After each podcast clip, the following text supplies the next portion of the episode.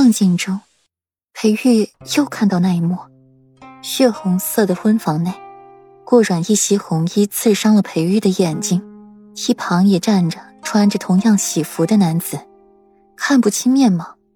裴玉心里清楚，那男子不是自己，只看到他拥抱着顾阮，对着顾阮的唇瓣缓缓的亲下去。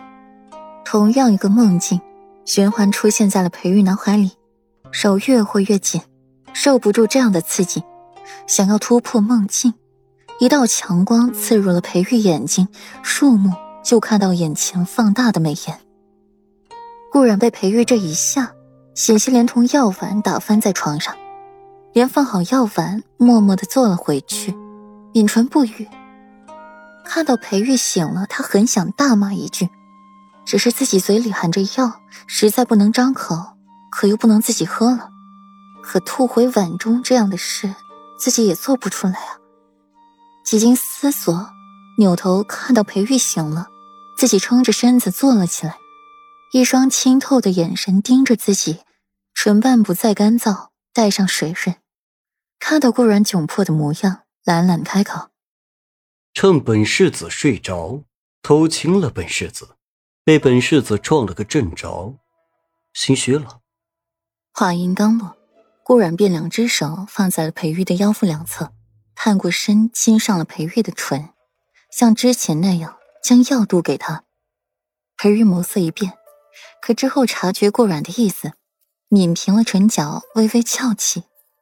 果然，他的软软还是最心疼夫君的。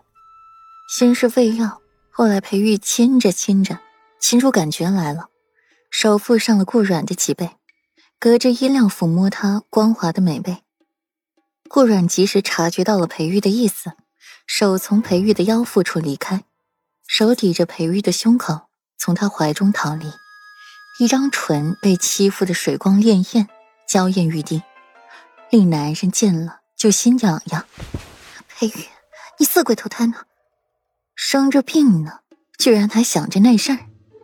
裴玉被推开，身体柔软的靠在了软枕上，闭上眼，压下了心底的火，声音带着磁性，意外的撩拨人。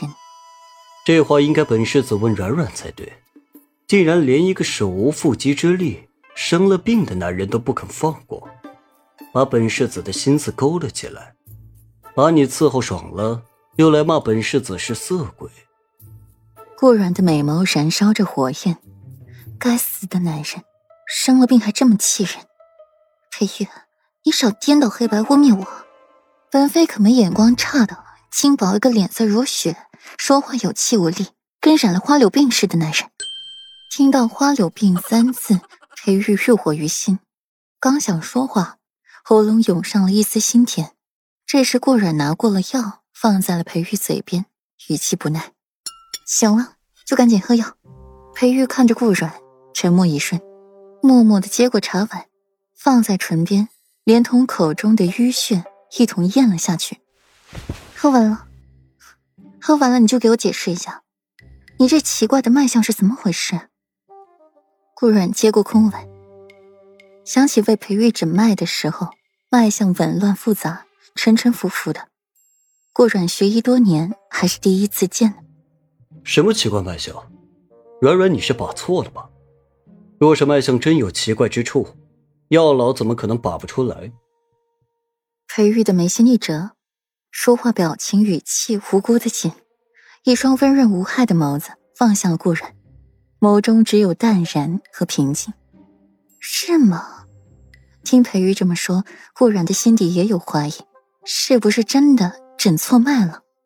顾软妖冶的眉眼染上了几分疑惑，牵过了裴玉的手，放在他的手腕上，重新给他切脉，脉象归于平静，有的只是风寒的脉象。那你气血两亏是怎么回事？见顾软问到了关键处。裴玉亦是不慌不忙的，风轻云淡回：“嗯，北行那次，为夫被人绑架了，丢在外面自力更生，一心想着软软，相思成疾呀，营养不良就气血两亏了。”上来！知道裴玉是在胡说八道，没讲实话，可听到他说想自己相思成疾，唇角又抑制不住的往上扬。而后又想起了裴玉是在想他的妻子，不是想自己，脸色又沉冷几分。